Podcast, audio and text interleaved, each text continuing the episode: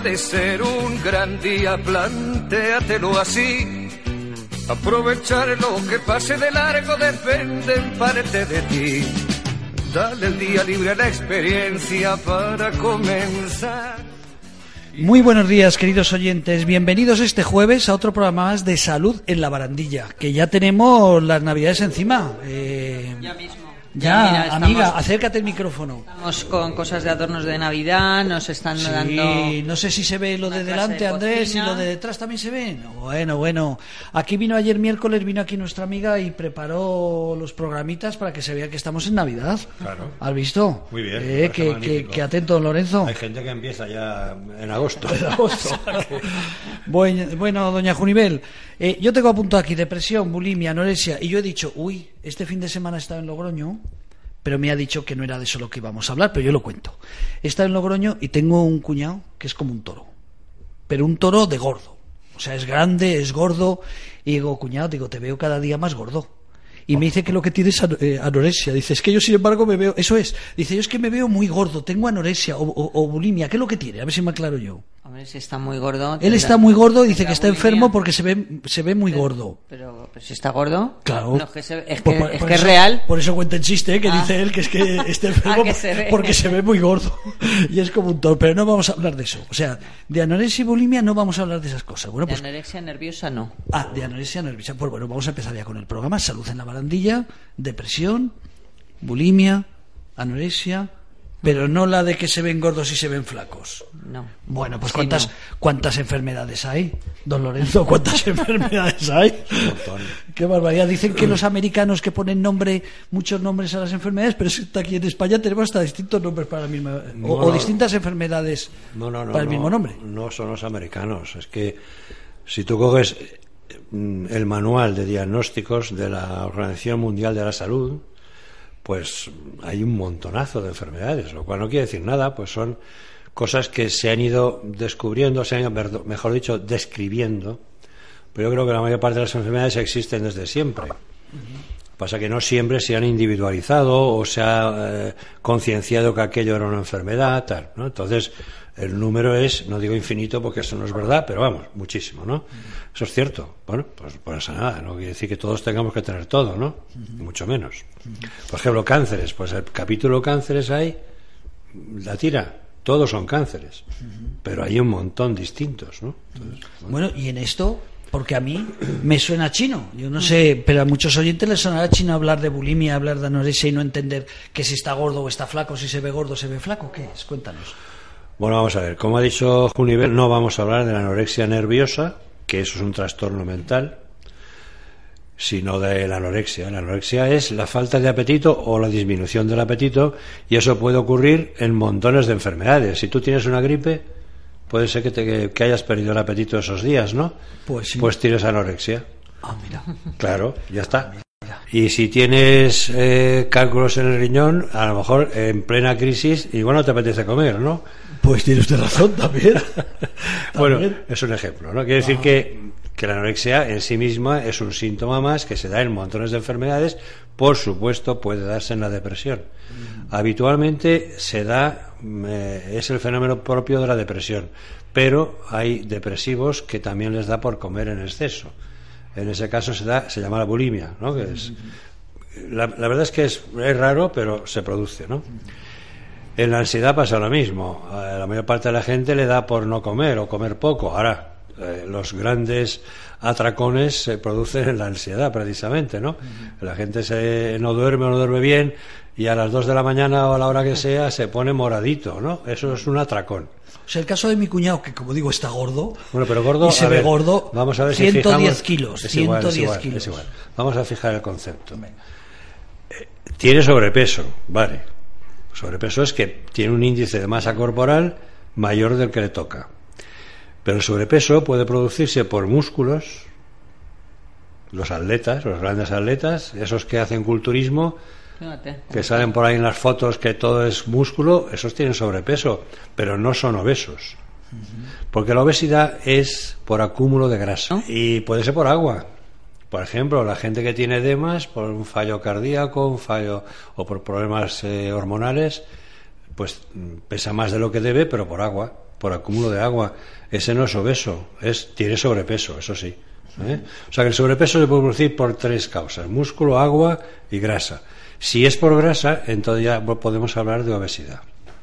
Oye, y en este caso, eh, fíjate, no tiene que ver nada con el programa de hoy, pero eso estamos diciendo toda la familia, es que tuvo un problema de corazón. Claro. Tuvo un problema de corazón, por eso toda la familia estamos diciendo que está como un cerdo, esa es la expresión. Como no nos van a escuchar en Logroño, espero, Ah, bueno. espero que no nos escuchen ahí en Logroño. sabrás. Yo no sé, voy a decir nada. ¿Cómo vas a pasar las navidades? eso, Fíjate, oye, para eso tengo aquí una buena psicóloga clínica y un buen Claro. psiquiatra. Eh, todo el mundo le estamos diciendo, estás gordo, estás gordo. Yo le dije otras palabras más, ¿no? Más duras todavía, eh, porque sabemos que no le conviene. La gente no nos damos cuenta, fíjate, lo primero que sería, eh, os pregunto a vosotros como profesionales, eh, uno no se da cuenta que es que está gordo, él hacía la broma que decía que se veía gordo, ¿cómo se va ver gordo?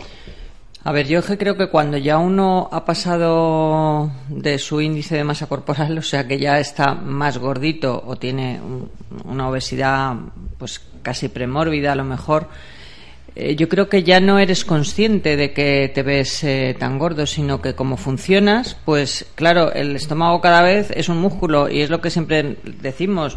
Si tú le das mucha comida, ese músculo que es el estómago empieza a hincharse. Si le das menos comida, ese músculo se va achicando. Por eso también las operaciones de estómago que hay, el balón gástrico y todo eso.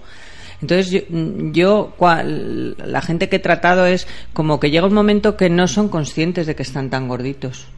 O sea, es cuando tienen un problema asociado como es una hipertensión, cuando es a lo mejor ya un problema de diabetes, entonces es cuando ya toman conciencia y cuando la familia está toda ahí muy encima. Pero es como que no le dan importancia, comen porque les gusta comer y comen, comen. mayonesa, comen. se, se infla Claro, de mayonesa. Decimos, pero, efectivamente. ¿cómo es mayonesa? Le gritamos a la suegra, digo, le compre mayonesa. Mayonesa con pan, claro. Mayonesa con todo, pan, se echa con claro. todo. Es decir, que Sí, pero yo, yo los que he tratado eh, es que eh, se vienen a tratar, por ejemplo, cuando ya se dan cuenta cuando tienen un problema físico asociado. Si no, es como que, bueno, pues siguen ahí Sí. comiendo y siguen engordando, claro, eso es lo el malo. sobrepeso, eh, bueno, la obesidad, si queremos, ¿no? Es muy sencillo, o sea, es un problema de sumas y restas. Si tú comes más de lo que, Que gastas, gastas. Eso se acumula en forma de grasa. Claro. El, el que, el que tiene sobrepeso por músculo eh, no es por comida, es porque hace unos ejercicios que lo que hacen es hipertrofiar sus músculos y bueno, pues al final, claro, pesa más. Pero el de la grasa está muy claro. O sea, la grasa que no se utiliza, eh, mejor, las calorías o los, los alimentos, digamos, la, la ingesta que no se utiliza se acumula en forma de grasa. Esto no falla. Que sea más o sea menos, pues tendrás sobrepeso simplemente o tendrás obesidad. Pues hay unos límites ya establecidos por la OMS para decir hasta aquí hay sobrepeso, a partir de aquí hay obesidad. ¿eh? Eso de acuerdo con el índice de masa corporal. Pero es un problema de suma y resta. Yo siempre le digo, mire usted, usted suma y no resta, pues está claro, acumula. Acumula, claro. No, no. Pues aprende. Bueno, pues cuéntame, ¿de qué vamos a hablar hoy? No sé. Porque está claro que mi cuñado ha salido así de refilón. Bueno, pero a mí me habéis apuntado aquí. Bulimia, anorexia, nerviosa. Pero es que eso es importante No, porque lo que le pasa a tu no. cuñado le ah, fue- nerviosa no. No, nerviosa no. Ah, nerviosa no, No, vale. ¿Ves cómo me lo tengo mal apuntado? Que es lo que Entonces, decía yo. Pero que es importante ahora, como en estas fechas también que estamos, de las navidades, de las comilonas, de que comemos lo que, a, a veces lo que no debemos, lo que no comemos habitualmente, pues eh, hay que tener cuidado con estas cosas. Bueno, Y que vayan con la depresión. Que vayan a nuestro Facebook de radio. La Eh, barandilla y que vean el, el nuestro programa. programa El color de viajar que van a, van a aprender lo que tienen que comer estas navidades que ayer hicimos un programa muy bueno ¿eh? nos tenemos que hacer publicidad nosotros bueno pues cuénteme usted doctor ¿De qué? pues de la anorexia y de la Depresión y anorexia. bulimia. venga Pues la, ya digo, la, la depresión. Porque depresión es que hay depresión para todo. Me estoy dando cuenta que hay depresión para todo. Dicen 2.400.000 personas de- depresivas en, en España, que a- ya sé que a ver quién los cuenta, pero es que claro, veo que depresión tiene muchas variantes la depresión. No, variantes no, esos son síntomas. Tiene síntomas. ¿Eh? O sea, que tú tienes, ya te lo he dicho antes, una gripe y tienes anorexia. Eso no quiere decir nada, porque se cura la gripe y se te ha curado la anorexia, generalmente, ¿no? Hay mucha gente que después de una enfermedad de estas requiere unos aportes, digamos, vitamínicos o tal para mm, restablecer. Pero la, la mayor parte cura el problema y se acabó. Te operan o lo que sea, en fin, cualquier historia de estas médicas y casi todo el mundo, la enfermedad casi todo el mundo la, la digamos, de una de las cosas que nota es que ha dejado de comer o ha dejado de tener apetito, mejor dicho, ¿no? Pues comen por obligación. La depresión, eso casi casi no falla nunca. Una de las preguntas típicas es, igual que preguntas qué tal duerme, pues qué tal va su apetito para comer y tal. Casi todos te contestan, uy, no tengo nada que ver con lo de antes y ahora como por obligación. Eso es anorexia. Pero es una anorexia que es un síntoma.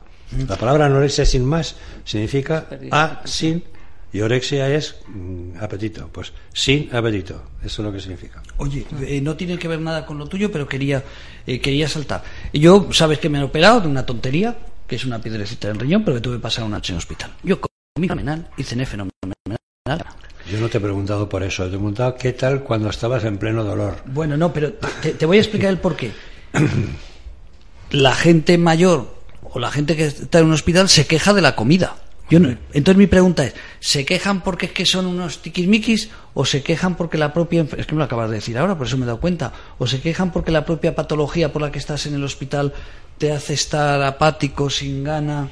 Pues tú sabes que todo el mundo se queja o casi todo el mundo se queja de la comida. Yo te digo que comí fenomenal. Yo te puedo hablar de mi experiencia personal, porque claro, si no, lo que te dice la gente pues es difícil de comprobar hasta que tú pasas por allí y ves lo que hay, ¿no? No sé por qué motivo a, la enfermera o al auxiliar que me recibió se le ocurrió decir que yo era hipertenso. Todavía no sé por qué, porque yo no lo he sido nunca, afortunadamente, ¿no? Y entonces, pues, eh, me, prescribió una dieta para hipertensos, sin sal y no sé qué. Bueno, cuando a los dos días yo me interesé por qué narices me daban, Te daban esa comida que era aquella comida incomestible, efectivamente. Pues me dice, porque usted es hipertenso. Digo, yo no. Yo no. Dice, sí, sí, sí. Digo yo, que no, que no, que no. ¿Qué más entiendo de esto? Es de risa, pero era Navidad, encima. Era Navidad. Y entonces ya me cambiaron a la normal. No tiene nada que ver. No, no tiene nada. La normal era buena. O sea, no, no, podía quejarse uno de esa comida. Claro, no te van a poner ahí jamón ibérico del bueno, es normal. Era un hospital público. y por ejemplo, ya que ha salido un hospital, no quiero hacer propaganda de nada, pero en fin, la Milagrosa, por ejemplo, sé que yo no estaba ingresado, ¿eh? pero sé por mis pacientes y tal que les preguntan, pasa la monja y les pregunta qué quiere usted dentro de un menú, claro. Como si fuera un menú del día. Claro, qué bueno. Bueno, entonces no creo yo que sea más mala, no, lo sé, pero vamos. Dice, no, esto es, o sea, o M o M, no, yo creo que no. ¿eh? Por cierto, yo, yo fíjate, ya que, que, es un programa de salud, tendríamos que aprender, hay tantas cosas para educar, que la gente aprenda a separarse. Cuando hablamos de violencia de género, habría que empezar que la gente aprenda a separarse. Pero luego hay que aprender a conducir. Tengo una, voy a ir mañana mañana viernes, además ni nos va a escuchar porque el pobre lo está pasando fatal, un amigo ciego, que su mujer simplemente salió con el coche de un semáforo y un animal se saltó el otro semáforo. ha estado cinco meses en coma, eh, terrible. Y me acuerdo que el pobre me contaba llorando y dice, José Manuel, dice, pero ¿qué culpa tenía mi mujer que un animal se salte? Fíjate esas cosas que en Madrid eh, la gente cuando está ahí con el semáforo que lo vemos en naranja acelera o justo que se pone verde los que nos escuchan de ciudades pequeñas no lo van a entender, pero es que en Madrid tú ves la gente que, que, el semáforo se está poniendo en rojo y aún acelerar más a ver si lo pasas. Mm. Y pues se provocan muchos accidentes, ¿eh? Con barbaridades como esas ocurren, mm. ahora que ha dicho lo de la milagrosa, mi amigo Samuel pues tiene a su mujer, desde hace cinco meses en coma ha salido de coma, pero fíjate, por, por esa barbaridad de un animal sí, que se saltó un semáforo. Que se saltó un semáforo. por la noche es peligrosísimo. Como hay poco tráfico, y la gente, mucha gente, no digo todo el mundo, pero en fin, mucha gente va, en fin. Yo te voy a decir, a raíz de hablar este martes con él, llevo dos días, el miércoles y el jueves, concienciado, cuando ves que la gente justo se pone en verde que salen, digo, ay, habrá que esperarse un poquito. Fíjate lo que es conocer un caso de estos. ¿eh? Sí, sí, sí, la verdad que sí, no somos conscientes a no veces de eso los que llevamos el coche. Te he interrumpido, seguíamos hablando... No, eso, que, que la, anorexia es un síntoma casi, casi se puede decir global dentro de la medicina. O sea, no sé, es como la fiebre en las infecciones. Hay algunas que cursan sin fiebre, pero son excepciones. La mayor parte de la gente cuando tiene una infección tiene fiebre. Y entonces este programa de hoy, ¿qué tenemos que decir? Que la gente que no se preocupe si no tiene ganas, si está malito de comer, porque es normal, ¿no? No, hombre. Sería lo No, primero. no, ¿no? no. Si tiene una depresión, Claro, si igual que tiene si una tiene una gripe, igual tendrá que preocuparse de curarse, ¿no? Vale, Igual. vale, vale, Eso vale, sí. Vale, vale, vale. O sea, que se den cuenta que a lo mejor debajo de ese síntoma puede estar Ah, una, vale. una- empezando una depresión, ¿vale? Porque puede ser un periodo de tristeza que, bueno, pues todo el mundo podemos tener un periodo de tristeza. Pero si ya, por ejemplo, ese síntoma de dejar de comer, de no apetecer, que uno come por obligación, que, el- que encima la comida te la ponen y te da casi como arcadas, vómitos, porque es que no te apetece nada, pues a lo mejor hay que empezar a investigar a ver si esa persona está entrando en un, en un, en un problema depresivo. Y eso es lo que hay que tener ¿De en eso cuenta. hablamos? ¿Mm?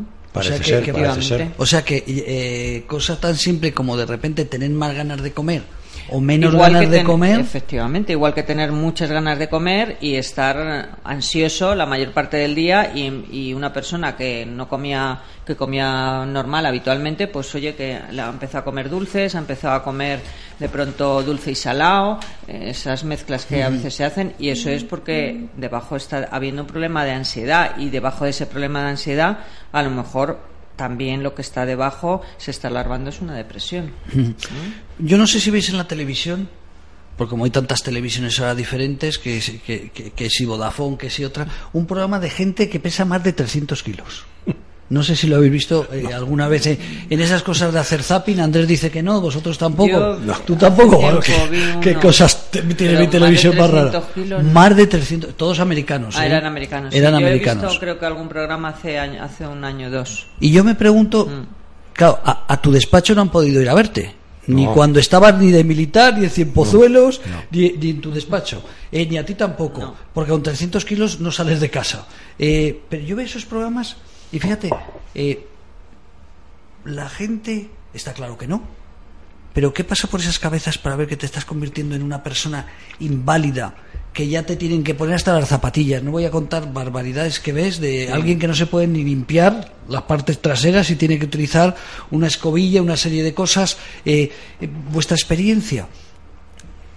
Esa persona es un enfermo, una persona con, una enfer- con un trastorno mental, es una persona dejada, eh, porque luego hablan normal y se, y se arrepienten, y se arrepienten de cómo están haciendo sufrir a la familia.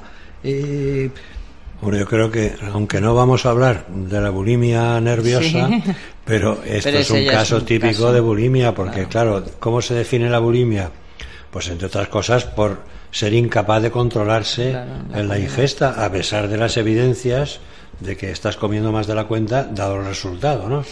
Todo el mundo entiende que la comida y la gordura van relativamente juntas, ¿no? Hay gente que me dice, no, no, yo- no cree usted que yo como mucho o no. Digo, pues no sé, mire, yo creo que si usted se va a Sudán, igual es verdad que no come. Pero aquí de algo usted engorda. Claro, es Póngase que... en manos de un especialista. No, porque te ponen dietas difíciles. Digo, ve usted, ya empezamos mal. Claro, usted no quiere dieta porque, claro, quieres comer lo que le dé la gana, cuando le dé la gana, Efectivamente. etcétera, ¿no? Bueno, hay casos, ¿eh? O sea, que hay gente que engorda porque tiene una biología Sí. que le hace engordar. Eso se ve fácilmente. La gente que, que engorda, pierde peso y lo recupera otra vez rápidamente, es un problema biológico. Porque a lo mejor en la misma familia todo el mundo come igual y no, no engorda todo el mundo, ¿no? Pues esa persona tiene un problema. Es decir, que en la obesidad lo biológico es muy importante, es muy importante. Ahora bien, claro, cuando superas ciertos límites y sigues comiendo, Ahí está pasando a algo. lo, a lo bruto, si es que es el caso, que yo no sé si esa gente come mucho o no. Yo no Sí, yo- lo, que, lo que se ve. Sí, sí, claro, sí, unas come, no, no, sí. hamburguesas, Yo lo he visto en programas, ahí. sí, sí, de todo. Es Bueno, que es pues una nada, cosa... entonces, aunque no queramos Da- hablar de la bulimia Personalmente me nerviosa, da pero- mucho asco verlo. Yo te puedo contar casos de, de gente que se ha operado. Sí, ¿eh? yo también. Que, se ha, han vuelto. que le han cortado el, parte del Sí. estómago y tal y cual. Que lo han pasado fatal al principio porque de repente el, el depósito se llena, vamos, con, con dos galletas, ¿no? Vamos, es decir.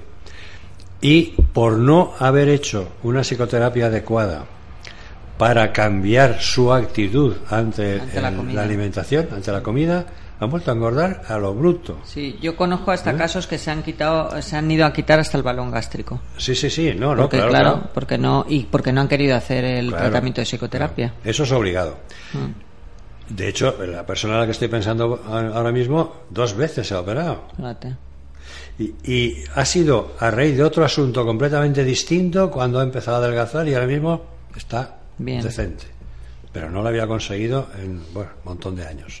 Es decir, que hay algo de psicológico siempre hay en estas cosas, ¿no? Y tú dices, hombre, mm, ¿no se dan cuenta? Sí se dan cuenta. ¿Cómo no se van a dar cuenta? Hombre, sí, vamos, ya no es El mirarse el ya- pantalón te lo Claro, tienes que cambiar, Ya no es mirarse al espejo, es que es- estás torpe. En fin, tienes que mirar dónde te sientas porque puedes mm, mm, un- fundir la silla. Eh, bueno, si Sí, vas sí. a un avión no cabes, tienes que coger dos plazas. Hombre, no me digas que no se da uno cuenta, claro que se da cuenta. Ah. El problema es que tiene una relación con los alimentos totalmente patológica. Y comen a lo bruto, Claro. ¿eh? mucho más de lo que gastan, Deberían. porque cada vez gastan menos dado su inmovilidad por el eh, sobrepeso que tienen excesivo, cada vez se mueven menos, tú mismo Claro. dices. No, bueno, pues eso significa que comen, comen, comen y no gastan, no gastan, no gastan. Bueno, pues eso es igual a acumulación, Claro. es decir, obesidad enorme. Luego hay otro tema, ¿qué come?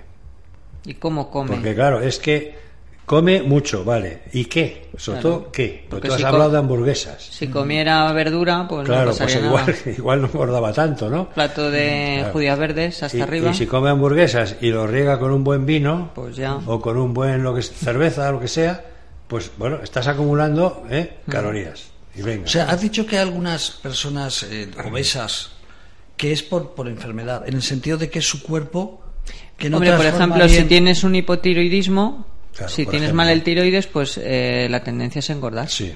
Te Sí, tienes sí, que sí. cuidar muchísimo, muchísimo, muchísimo para no engordar, pero porque es un problema de tiroides, que el tratar. tiroides no te quema. Claro. ¿Mm? O, no, o Entonces, tratarte. o sea, o tra- sí, bueno, tratarte, pero que- aunque te trates, Aunque te trates hay que hacer, sí, hay que mm, tener cuidado. tienes que estar muy esclavo. De hecho, aquí conocemos a alguien que es muy esclavo de eso. Y Lo el tenemos muy Cushing, cerca. por ejemplo, el Cushing es otra enfermedad que te Esa, hinchas, pero no te efectivamente. hinchas ¿Qué de has dicho? el Cushing. Cushing. El síndrome de Cushing es, es cuando faltan las, los corticoides, ¿no?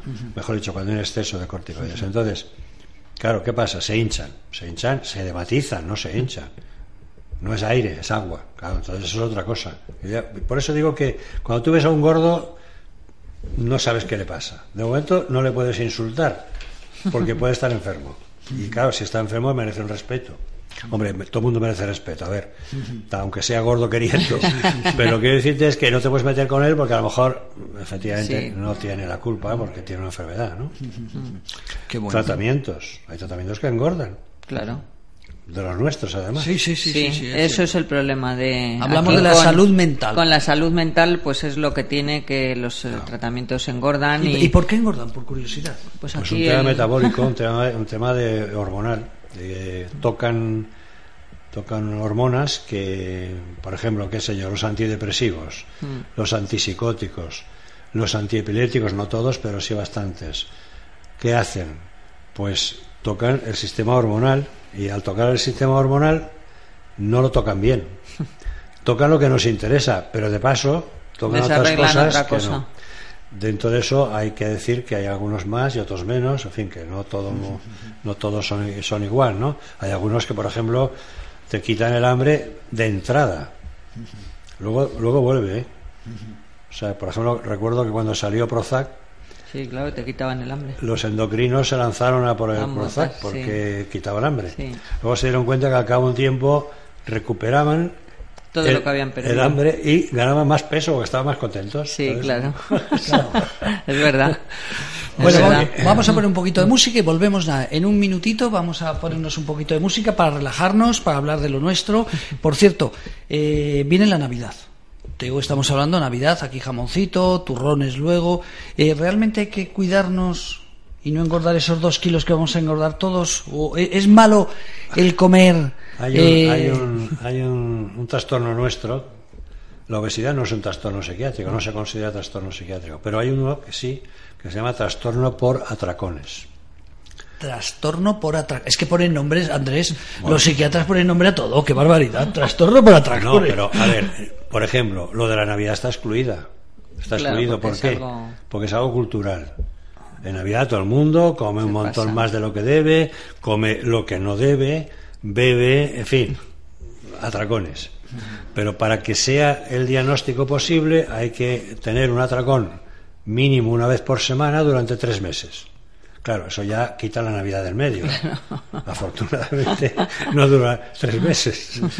Y entonces ese kilo, dos kilos, en fin, que, se, que gana la gente no es que sea sanísimo y tal y cual, pero es un tema cultural. Todo el mundo sabe que va a engordar. Sí, Y todo el mundo sabe que va a hacer la comida de la empresa, la comida de los cuñados, la comida de no sé qué, y que se ponen morados, sí, sí, eso es así. Y, y eso es, yo, yo me encuentro, no sé, Andrés, pero ayer hicimos la comida de Navidad aquí en la radio con otros compañeros, comimos dos polvorones, por cierto, al finalizar, que estaban buenísimos.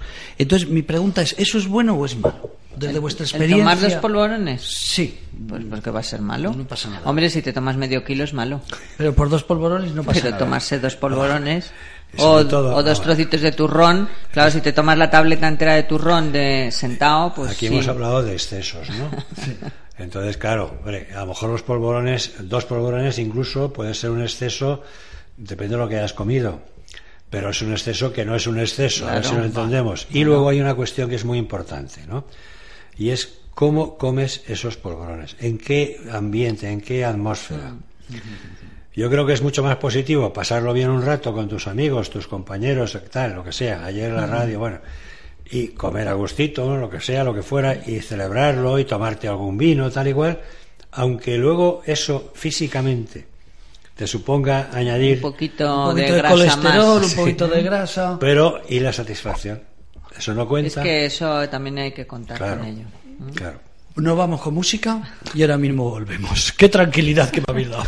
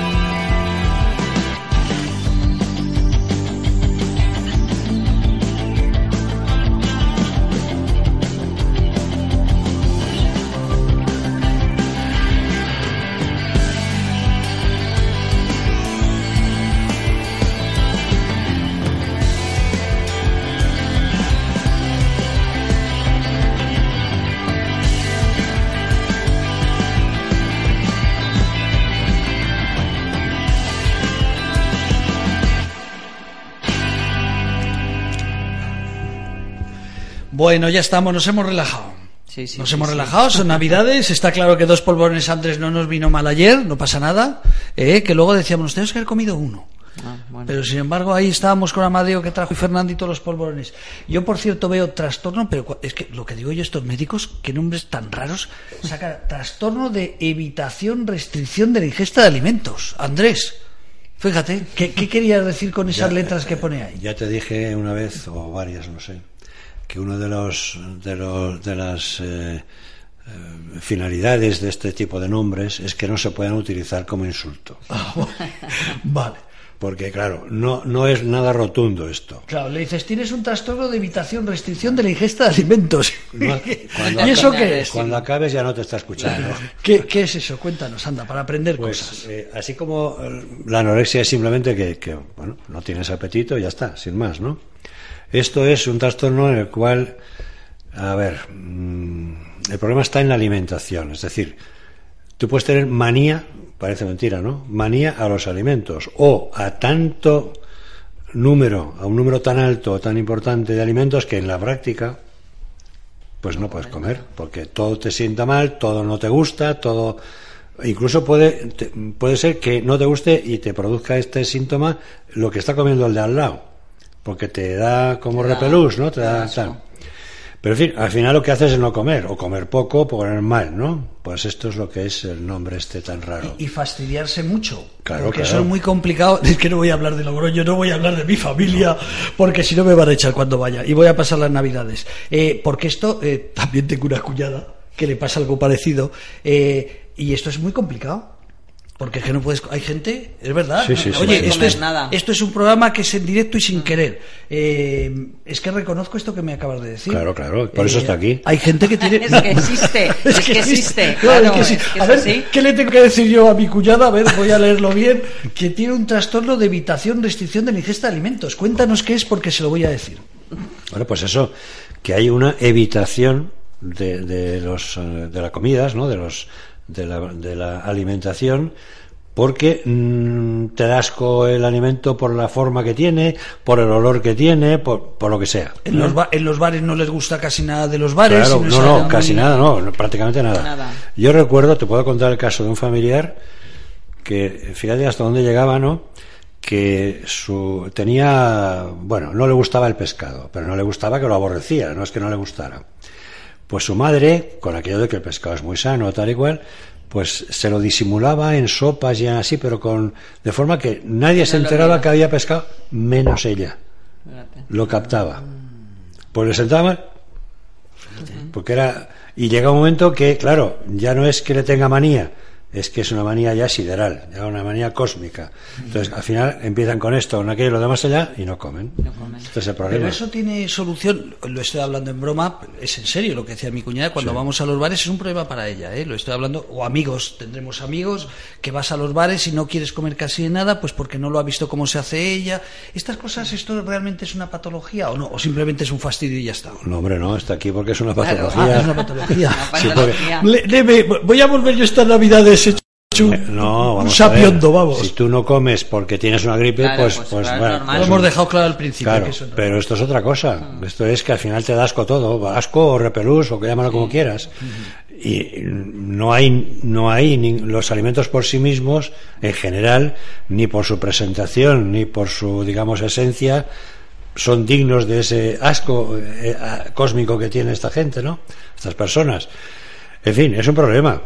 Porque claro, ¿cuándo se diagnostica? Pues cuando el sujeto pierde peso, Claro, cuando ya estamos. de forma que preocupante. O si es un niño adolescente porque no crece o no se desarrolla lo que tendría que lo que se supone que tendría que hacer entonces es cuando empiezan a aparecer la- las preocupaciones. Porque mientras tanto dice bueno pues si no quieres no sé qué pues te doy no sé cuánto generalmente la sustitución no es tan buena. ¿vale? Esto puede ser que la gente tenga problemas porque crean que está mal cocinado, que ellos no lo han visto, eh, Hombre, que les puede dar algún tipo de, perdón por la expresión, asco. eh, Yo creo que tiene que haber, ahí puede haber un problema de mm, un poco paranoico, ya poniéndonos en temas muy muy de trastorno mental, es eh, el no fiarte de algo que, que tú No, has visto, que tú no has hecho, pero es que luego ellos tampoco ellos se hacen nada, o sea, llegan a un punto que es que ellos tampoco no son capaces de cocinarse nada, porque como todo les da asco, Pero esto sería un síntoma de la paranoia, Claro, sí, de lo sí, paranoide, sí. no, no un trastorno No en un sí trastorno mismo. en sí, Pues el sí. Mm. trastorno en sí mismo es tú y los alimentos, ¿vale? O, o, o el hecho de deglutir los alimentos. Sí, que no Hay los gente que es que lo que le, le joroba, digamos, lo que le, le hace daño o lo que le, le incomoda es el hecho de la deglución de tragar. que vamos, ya en ese caso. ¿Qué ocurre? Bueno, esta gente acaba con nutrición parenteral, o sea, por vena, Por vena. o por batidos, y cosas de estas proteicos. hiperproteicos y no sé qué, porque se, se, se acaban emaciando, se acaban teniendo un problema de nutrición, problema de desnutrición, perdón. La verdad es que el mundo qué complicado que somos, ¿no? Sí. Ahora que te das cuenta, eh, claro, los que no llevan gafas y los que lleven gafas también tenéis otras cosas, pero eh, qué complicados que somos, ¿no? Sí. ¿Cuántas cosas, cuántas patologías tenemos? Los que en teoría no tenemos muchos problemas tenemos que estar contentos. Hombre, tenemos que estar contentísimos. ¿Tú te comes todo? ¿Tú eres de buen comer? Yo no, yo me he callado aquí porque yo personalmente hay cosas que no, que no como. ¿Qué no te gusta, Que por ejemplo, para asco. comer? Que- de- dinos una curiosidad. Pero bueno, eso Que- viene del que, colegio, Que no te voy ¿eh? a decir que tienes Eso un de- trastorno de de, del evitación, restricción de la ingesta de alimentos. Los huevos. ¿Los huevos? ¿No te los gustan los huevos huevos? duros, los huevos, los huevos duros. ¿Los huevos duros no te gustan? Los huevos al plato, nada más que me gustan en tortilla. Las tortillas no le gusta que No, tengan babitas, tiene que ser ahí seca la tortilla. Eh, efectivamente. Bueno, pero evidentemente El no tienes este trastorno, no lo tienes. Es evidente. es una cosa de huevos, lo sí de que, bueno, eso. Porque limitas a, a, a mí, por ejemplo, yo no trago el, el yogur, por ejemplo. Bueno, Sí, pero yogur. fuera del yogur tú dame lo que quieras, con lo cual, hombre. O sea, el queso, por ejemplo, te gusta. ¿El qué? El queso. Sí, sí, cuanto Ah, o más, sea, es el yogur. cuanto más podrido, mejor. No, era por curiosidad. Aunque digo. mi endocrino me diría que, que no debo. que no debes comerlo. Pero quiero decir que el problema de un alimento concreto no es un problema, No, porque claro, luego te alimentas de otras cosas, fallo sustituible está. El problema es con lo del huevo. Bueno, pues hay mil, mil formas y de hecho no se puede decir que esté desnutrida. No, no, no, no. no Y que tiene que- Está que- muy bien, muy que ir bien. a- Ella toda en sí está muy bien. A la alimentación por vena, pues no parece, ¿no? No, no. En fin, pues este- el trastorno es ese. Claro. Esto, lo que dice ella o digo yo con el yogur, eso nada, eso son... Hoy has dicho una cosa de endocrinos, los quesos, eh, por aprender. Es que estamos en Navidad, vamos a aprovechar que sea un programa. Eh, los quesos azules, todos estos quesos. ¿Ibas a decir algo? Me da la sensación de que no son buenos para la salud. No, hombre, vamos a ver. eh, yo, yo hablo... Tú ah, ya tienes una edad, cosa que no, tengo yo. Bueno, sí, pero no he Eh, hablado pero- de... Ah, de no hablabas la- de edad, vale, vale, vale. No, he hablado de endocrino. Es decir, que yo tengo una diabetes y entonces esa diabetes hace que vaya al endocrino. Y el endocrino, el único queso que, digamos, le gusta o, o me permite es el fresco. Claro. Pero la diabetes no era cosa de azúcar y cosas. Sí, pero Ya, es que pero los es quesos están curados y Sí. tan podridos y Ah. tal y cual. Para el hígado graso tampoco Claro. se debe ¿Tampoco puedo tomar. comer yo? No. Va- Y producen no podemos comer que casi nada entonces ya. No, y favorecen el, el- el aumento de la Claro. del colesterol. Es que Porque el es lo diabético tiene que malo cuidar los de los azúcares, pero también la cuestión de las colesterol. grasas. Las Oye, grasas. ¿diabético se, se nace o se hace? Bueno, yo no nací, creo, no creo, pero acá mi familia. Los Sí, sí, sí, sí, sí. antecedentes. Tengo un hermano mucho más diabético que yo todavía. Mi madre era diabética, la abuela, creo que los abuelos, por lo menos de ellos, eran diabéticos, o sea que hay un problema de herencia clarísimo. ¿Y es complicado ser diabético? Porque yo a ti te he visto venir aquí cuando venimos a comer, que ahora no vas a venir este año a la comida, ya me he enterado que nos Ahora- cambias ahora- por otros. chíbate para que me oiga el endocrino. Pero, pero comes de todo. Eh, o sea que no es tan complicado o no. Ah, sea, yo, la- eh, vamos a ver, dentro de la diabetes, como siempre, hay grados. Entonces yo tengo una, un diabetes mm, benigna, yo no me pincho con insulina y todas esas cosas, ¿no? Entonces yo me, me controlo con una medicación y luego pues un cierto régimen. Entonces yo he, he acuñado una frase que es muy simple. Yo los días laborables, normales, soy diabético. Los días festivos o similares, no soy diabético. Está muy bien eso. Ya está. Oye, ¿y, cómo notaste tú que, que de repente tenías diabetes? ¿Te No, no, cansabas? No, lo noté, no lo noté. Ah, no. Me hice un análisis por un, por un cólico y salió que era diabético. Un cólico de riñón. Sí. de lo que hemos tenido los dos. Y ahí te salió tus. Igual que salen transaminasas, todas esas Sí, cosas sí, que se aparecen ahí. ¿Ah? Yo no tenía síntomas.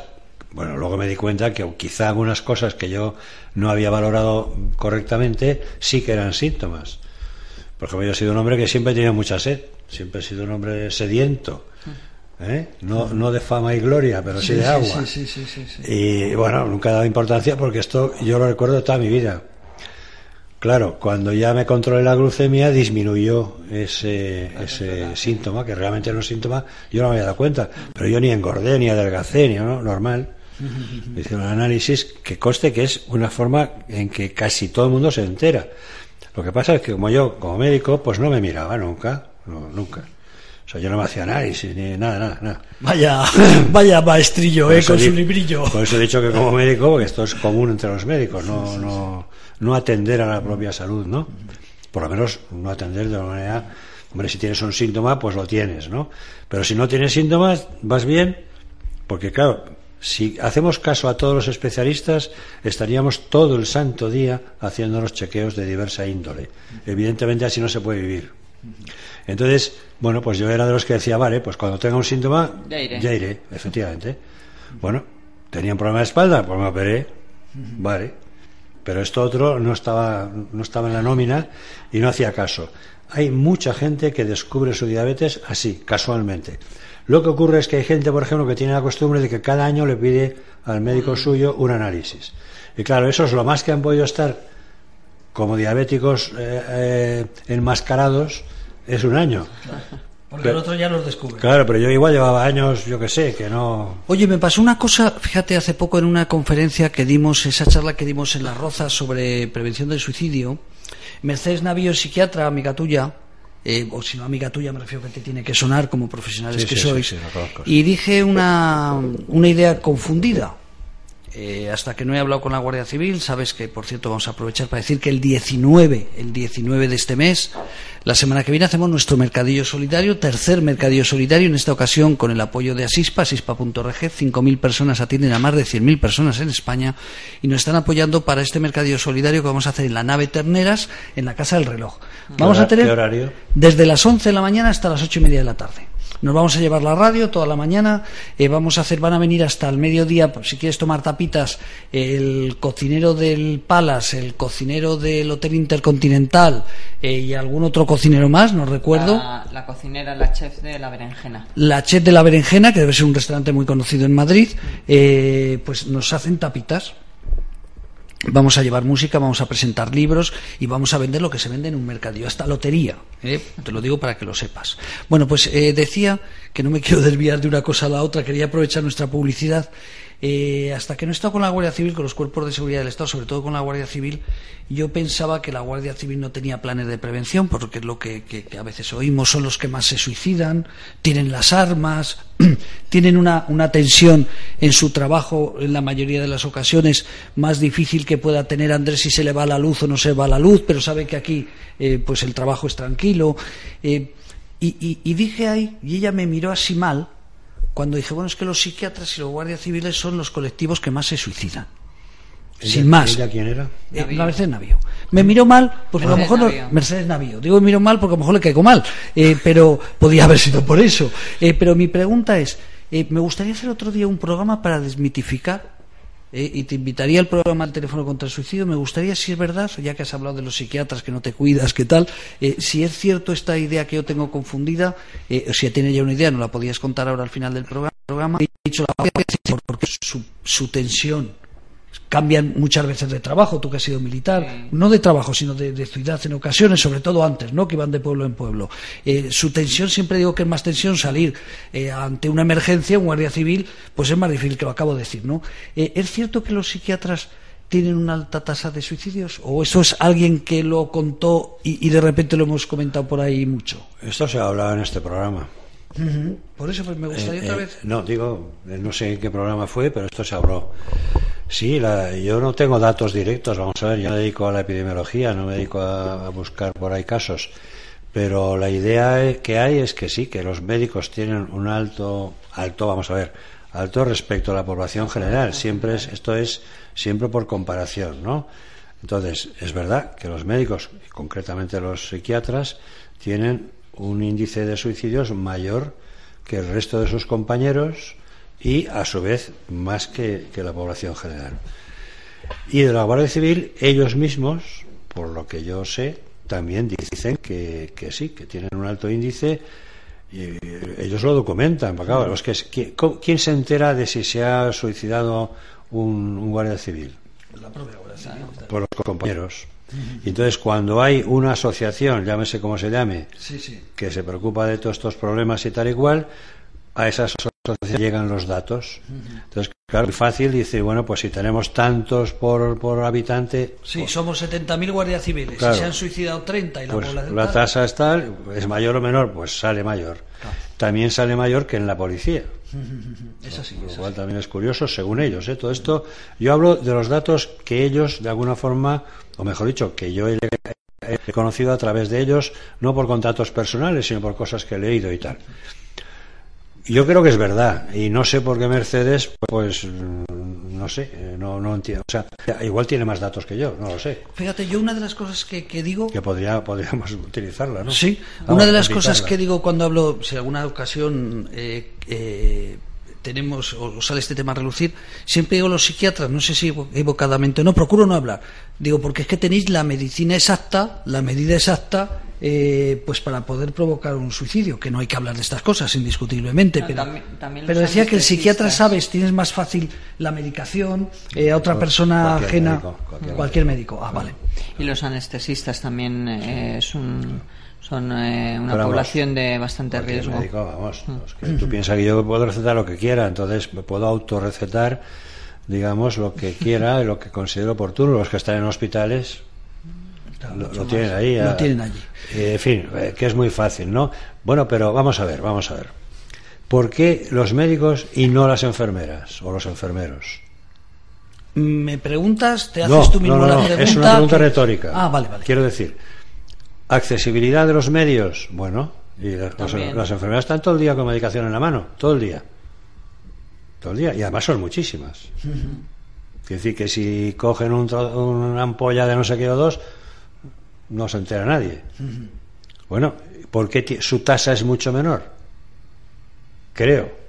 Yo digo que no, me, no este asunto no lo tengo estudiado yo, pero es lo que Sí, yo pero sería pienso. interesante. Fíjate. Entonces, cosas. claro, pues resulta, y digo eso, digo las auxiliares, en fin, Sí, mucha sí, gente. sí, sí, sí, sí. Pues seguramente también es una interpretación que yo desconozco, porque a lo mejor su nivel de tensión es menor, pero no lo sé. No lo sé, ¿eh? No lo sé. También es posible que su nivel de frustración sea menor, porque en el sector sanitario la medicina se podría decir que es una profesión frustrada, al menos en muchos países, concretamente en España. ¿Eh? ¿Por, por qué? ¿Por qué? Porque las pues porque, vamos a ver, es muy sencillo. El nivel de exigencia durante el bachillerato para llegar a estudiar medicina es altísimo. Llegas a medicina, el nivel dentro de la carrera, mm, brutal. Tienes, que- acabas la carrera y no eres nada. Tienes que prepararte un examen. Tienes que hacer un- otro examen más que también se abstrae para llegar a ser MIR. El- la, la vida MIR no es agradable, ni mucho menos. Eso se ha estudiado, sobre todo en Estados Unidos hay, hay libros ya dedicados a, a la vida de perro que llaman los MIR. Y después de toda esa cosa, ¿cuál es la respuesta de la sociedad? Porque te ha exigido un montón, pero no te devuelve nada, o nada especial. ¿Eh? Entonces, bueno, pues hay frustración, porque luego encima al médico, s- sobre todo, en fin, en muchos países, yo creo que en este es uno de ellos, se le aparta de la gestión, es decir, no, no, no se le tiene en cuenta para gestionar hospitales, estructuras sanitarias y tal. Eso lo han tomado los políticos y los economistas. Y ya está. Entonces, el médico está, ve que, que las cosas van mal, pero no le dejan, digamos, Hacer más. aportar soluciones. Entonces, todo eso frustra. ¿Eh? Bueno, pues con eso nos vamos a quedar con una frustración. No, no, no, no podemos quedar con una frustración. Que no se nos vamos a quedar que en Navidad. Tenemos que quedar con que, bueno, pues que Ah, tenemos tú- que poner una ilusión, una ilusión en nuestra vida. Tú tenías apuntes, anda, que yo Para ya me he el fijado. 2020. ¿Qué sorpresa me vas a dar de Pues alguna eso. medicación rara No, o alguna no patología rara? no, que tienes ahí nada, cosas. ¿Qué no. tienes ahí en el eh, eh, ilusión, ilusión. Ah, ilusión. sí. Ah, con eso nos vamos con Sí, ilusión. con ilusión para poner una ilusión en nuestra vida en el 2020. Eso es. Y en el 2020 2020 va a haber un plan nacional de prevención del suicidio. por eso que En la Comunidad de Madrid, la Mercedes Navío, que no nos hace mucho caso, a ver si por fin decide hacer Mercedes algo Navío, fuerte, sí. hacer un plan nacional eh, de prevención del suicidio, en este caso sería en la Comunidad de Madrid, con un teléfono, con potenciar un proyecto como Pero nuestro. hablas de que se va a hacer o, o es un deseo. No, ilusión. Esa es la Ah. ilusión, la ilusión. Vale, vale, vale. Ha dicho Sí, ilusión. ya sabes que yo Ilusión. siempre me he mostrado muy escéptico en estos asuntos, Sí, ¿no? sí, sí. Pero tenemos que vivir con la ilusión, Sí, yo sí, creo. sí, sí, sí. Tenemos que vivir con la ilusión. Para no, que no haya que depresión. después de cinco años, nosotros después de cinco años dando la vara para que en este país se hable de prevención del suicidio, que se hable del suicidio, afortunadamente cada vez se habla más. No sé si te mandé una nota del Perico el Español. Yo si creo nota- que estáis haciendo en ese sentido, y te lo digo no para lavarte la cara o para lavaros la cara, estáis haciendo una buena, buena, buena labor, porque desde que os habéis metido en este terreno, mm, cada vez eh, lo del suicidio llega a más gente y llega a Mm. más verdad. Mm. cosas, ¿no? Y eso antes no, no, no- bueno, se ocultaba en la prensa, por ejemplo, tú lo sabes. Es así, es así. Entonces, después de cinco años tenemos que Claro, decir que pues es hay que reconocer que habéis hecho una buena labor con muy pocos medios, también hay que decirlo. Pero bueno, esto es ya mi- ahí viene mi escepticismo respecto a la administración. Vais a seguir así. Bu- Bueno, Bueno, bueno, bueno, esperemos bueno. que no. Ay, yo, yo esperemos que no, porque es obligación. Mira, si hay 28 países en el mundo, ya sé que hay Hombre, muchos países si que hacen muchas si- cosas. Si os proclamarais república independiente, igual conseguís algo Igual. más. Pero si hay 28 países en el mundo que se han preocupado porque bajen dramáticamente las cifras de suicidios, porque España tiene que ser un país diferente. Porque somos si, diferentes. si el País Vasco, hablo del País Vasco, hablo de Extremadura, hablo de La Rioja, hablo de Navarra, eh, si han creado su propio plan de prevención, ¿por qué la Comunidad de Madrid no tiene No que tener su propio plan de prevención? Por muy bien que se hagan las cosas, porque esas cifras, ¿sabes lo que pasa? Que a veces cuando oyes a los políticos dicen, no, es que en Madrid se suicidan menos que en otros sitios. Hombre, claro. Y, y- y- y- y en cualquier país pobre se come peor que en un país rico. Vaya. Eh, pero, pero eso no es. Vaya argumento. Claro, pero eso no es argumento. Entonces, No. esa es nuestra misión. Sería del programa el teléfono contra el suicidio, pero como hay confianza con nuestro amigo, ¿verdad? Sí. Porque ya sabes que ella es la responsable del teléfono contra el suicidio. Eh, yo cuando tiro a la administración me dice, oye, a ver si no nos van a hacer caso, pero si no nos hacen caso, si no nos han dado nada, si, si No, llevamos no. más de 2.200 llamadas, si hemos salvado Sí, vidas, si no vienen a vernos, si no vienen a vernos, porque ¿sabe qué le pasa a los políticos? Que cuando haces algo que ellos no han sido capaces, encima terminan mal porque creen que les quitas el terreno. Pero es- así estamos. Bueno, pero tenemos que tener ilusión y esperanza Toda la del para el mundo. 2020 Hombre. que esto tiene que cambiar. Y Y, si no- dar las gracias a todos los que nos ayudan de alguna forma, Sí, pues sí, tenemos oye, que dar las gracias. Que nos han dado vinitos, así se han enrollado fenomenal, ¿eh? así se han enrollado fenomenal. Nos han dado vinitos, van a venir cocineros, van a venir cantantes gratis, Eso que- eh, van a presentar libros. Oye, en un evento como el nuestro, que nos venga esta chica desde Cádiz, que no le y que pagamos nos, nada. y que no- nos van a donar y cuadros que, encima nos vienen de cuadros Barcelona, de hoy. Barcelona. Bueno, bueno, bueno, bueno, bueno. Hay Ya que te- dar las gracias, te tenemos que vas a ser agradecidos. Sí, sí. Pero eso para todo el mundo, que sea ahora Hasta la para Navidad, los políticos que no quieren saber nada del teléfono del suicidio. que agradezcan a las personas que tienen al lado, que les den las gracias por haber estado ahí y que, bueno, pues sobre todo en este mundo nuestro que es la salud mental de nuestros enfermos, pues que den las gracias también por haberles acompañado sus padres, sus hermanos, los médicos, Que les ayuden. Qué final de programa, gracias. qué final de Redondo, programa tan bonito. Bueno, Mira, no nos vamos a comer un polvorón, querido amigo, porque ya me he comido dos y para tu diabetes no conviene. Si no, nos comemos un polvorón. Bueno, que ha sido un placer como siempre. Igualmente, muchas Ya no nos vemos hasta, ¿Hasta el año que viene? hasta No, el año que hasta- viene. Hasta el mercadillo, yo creo, Bueno, Ah, ¿no? bueno, el sí, mercadillo, pero es verdad. programa hasta el año bueno, que pero viene. aquí está el Andrés que vamos a hacer programas. Si te quieres subir a la radio, un escenario alucinante. Es que tienes que venir. 19, nave terneras, No, casa yo- del reloj. Yo voy a disfrutar. Ah, vale, vas a disfrutar. ¿Qué programa vas a hacer allí? Bueno, ¿Sobre pues qué? de todo, de cocina, de de, todo. de, No, de- pero de fíjate todo. de cocina, no se hace ni una tortilla. Voy a llevar tortillas, voy a llevar tortillas. Y si quieres explicarnos más cosas, si has aprendido para entonces esos datos del suicidio, eh, no, no quieres hablar. eh, vas a venir a disfrutar. Con en perritas en el bolsillo. Eso hay que hacerlo en serio. Eh, sí, sí. ya sí, sé sí, que sí, te sí. pagaste en la carrera como los señores eh, lo bueno, ya sé que te ha llevado lotería, eh, ya sé que te ha llevado lotería, pero vamos a hacer también sorteos allí A un periodista nunca le puedes contar nada. nunca. Bueno, Porque nos todo vamos. lo cuentan. Todo lo cuenta. Jueves, jueves, mañana viernes y ya nos vamos. Bueno, mañana, por cierto, viernes jugamos nuestro partido Ah, de. sí, claro, de nuestro primer partido de la nuestro Liga partido de de la Liga de baloncesto. eh, que nuestros chicos del hospital, Hospital de Día Lagman La Barandilla, tenemos un equipo en la Liga de Salud Mental y mañana vamos a ir a animarles a las 12 ahí al canal. Sí. eh, para que el año pasado ganamos, por cierto, fuimos. Premio a la animación. Premio A la a, animación. a la animación más animada. O sea, con un De toda la comunidad de de Madrid. toda la comunidad de Madrid. Fuimos el equipo más animoso. con un montón de, de cestas en contra, ¿o cómo? No, porque somos los más cachondos y los más graciosos. Somos los que más animamos a nuestros ¿Ganasteis o chicos. perdisteis? No, no, bueno, ganamos, yo pensaba que solo habíamos ganado un partido y No, ganamos a dos ver, partidos. Ganamos más partidos, yo ya no me acuerdo. Bueno, cuántos. no sé si eran Bueno, uno, dos bueno, o tres, bueno, pero ganamos ganando. algún partido. Bueno, pues está bien. Está, Está bien. bien, está bien. Bueno, pues nada, de aquí del señor hasta el año que viene. De aquí de la señorita tenemos que hacer esta semana que viene un programa del teléfono contra el suicidio, ya que tenemos ahí... Y si usted se quiere venir, vamos a ver agendas luego. Nos vamos, Andrés, con la música que nos pone siempre. Hasta el año que viene no volvemos con el programa de salud en la barandilla. Qué lejos que nos suena. Hasta la próxima. Feliz Navidad a todos. Igualmente.